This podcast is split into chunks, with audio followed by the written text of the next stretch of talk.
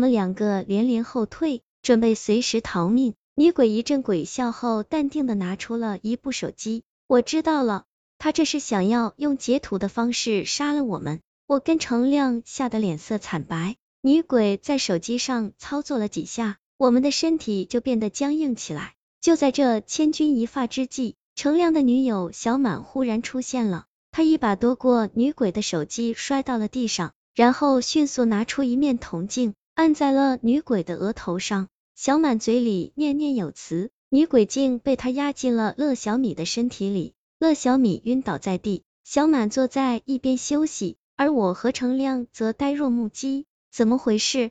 那个女鬼呢？愣了半天，我才问道。小满笑着说：“你没看到吗？不是被我弄回去了吗？”程亮吃惊的走过去，直接把小满抱进怀里，激动地道：“亲爱的，你是怎么做到的？”小满一把推开他，少来，咱俩还没和好呢。我过去把乐小米抱到木椅上，问女鬼进去了不会再出来吧？还有，这到底是怎么回事啊？小满解释说，那女鬼实际上是乐小米的本命灵，所谓的本命灵也叫护体灵，是指一个人的家人或者朋友死亡后，忽然发现这个人不久之后也会死去。就放弃投胎的机会，附在这个人的身上，保护这个人不因意外死亡。小满说，这个女鬼就是乐小米的本命灵，她生前一定对乐小米的感情很深，所以才会附在他的身上守护着他。只是他的这种做法有点过头了，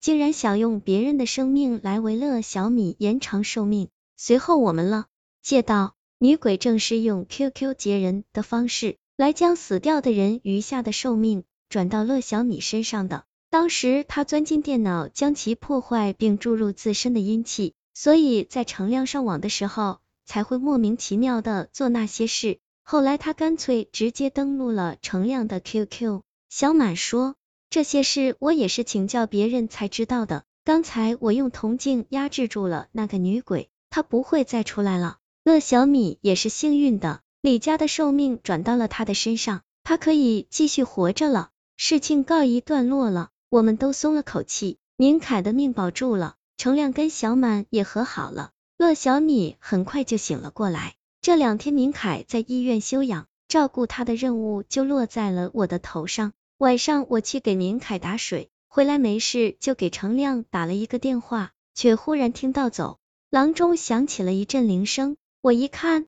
原来是刚才不小心打进了程亮原来的手机号里，可他的手机不是丢了吗？铃声响了没多久就被人挂断了。我加快了脚步，结果在路过明凯的病房时突然停住了，满地都是血，明凯的身体被截得四分五裂，脑袋也掉在了地上。我吓得靠在门边，撕心裂肺的喊着。那些被截下来的肢体在我眼前慢慢消失了。女鬼不是已经被压制住了吗？那么是谁在用截图的方式杀了他？我突然想起刚才的手机铃声，于是一边狂打电话一边找了起来，但对方却关了机。我气愤的仔细找着，忽然听到了一阵强忍着的哽咽声，声音就在离我不远的一间病房里。我推门慢慢走了进去，月光下，我看到小满正坐在窗台上捂着嘴哭。小小满，你怎么会？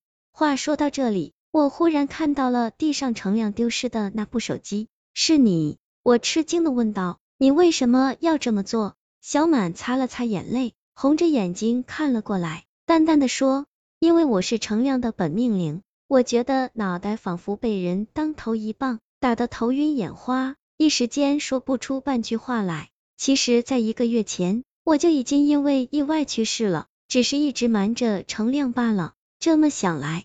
这一个月，小满和程亮一直争吵，也是由于这个原因了。就算如此，你也瞎能杀了明凯啊？小满回答说，因为太爱程亮，我死后放弃投胎的机会，义无反顾的做了他的本命令。因为我知道，再过一个月，程亮就会在和明凯打闹的时候意外身亡，所以只要明凯死了，他就不会死了。我知道这样做对明凯不公平。但我已经在地下打点好，让宁凯下辈子投胎到一户好人家。听了这些话，我竟无言以对。当初程亮的手机正是他偷走的，只为了能害死宁凯。小满哭着说：“我的时间已经不多了，我求你不要把这些事告诉他，就跟他说我因家里的变故搬家去了远方就好。”我看着他慢慢消失在月光下，最终点了点头。小满离开后，程亮的确郁郁寡欢了两天，